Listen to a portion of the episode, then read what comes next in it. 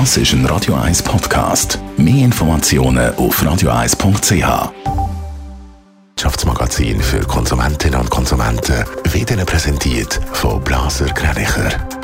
Wir beraten und unterstützen Sie bei der Bewertung und dem Verkauf von Ihrer Liegenschaft.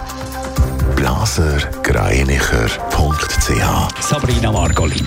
Die Wiedereröffnung der Fitnesszentren lohnt sich für die Betreiber nicht. Es trainieren deutlich weniger Leute als vor der Krise, sagt Claude Ammann, Präsident vom Schweizerischen Fitness- und Gesundheitszentrenverband gegenüber SRF.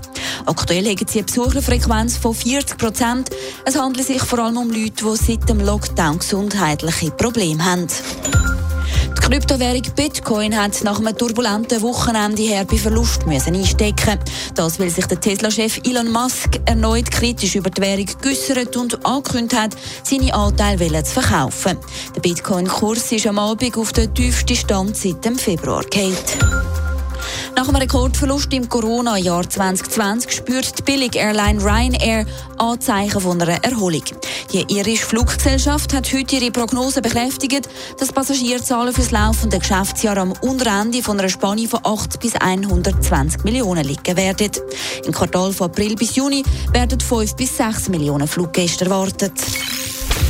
Montagmorgen nicht unbedingt der Lieblingstag von Herr und Frau Schweizer. Darum lassen wir so heute ein bisschen ruhig angehen. Das ist auch extrem wichtig, weil Sabrina Margolin jedes Jahr kommt weltweit zu hunderttausenden Todesfällen, die auf Überarbeitung zurückzuführen sind. Ja, genau. Eine Studie von der Weltgesundheitsorganisation WHO und der Internationalen Arbeitsorganisation zeigt, dass zu lange Arbeitszeiten für jährlich 745.000 Todesfälle verantwortlich sind. Ein Haufen davon sind Schlaganfälle oder tödliche Herzerkrankungen, weil die Verstorbenen mindestens eine 55-Stunden-Woche haben.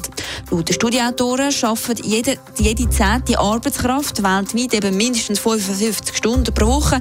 Das wäre, wenn man von einer 5-Tageswoche ausgeht, mindestens elf Stunden pro Tag. Und darum würde ich sagen, gehen wir es heute ein bisschen ruhiger angehen, um den Schnitt eben wieder oben runterzubringen. Wobei wir Europäerinnen und Europäer sind von einer Überlastung nicht ganz so stark betroffen wie die Mitarbeiterinnen und Mitarbeiter von anderen Kontinenten.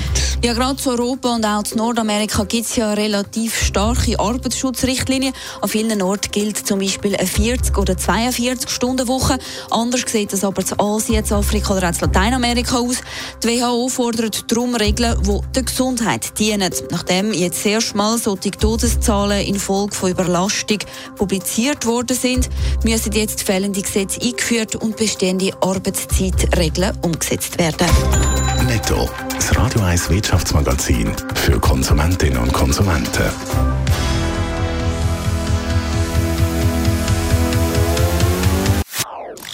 Das ist ein Radio 1 Podcast. Mehr Informationen auf radio1.ch.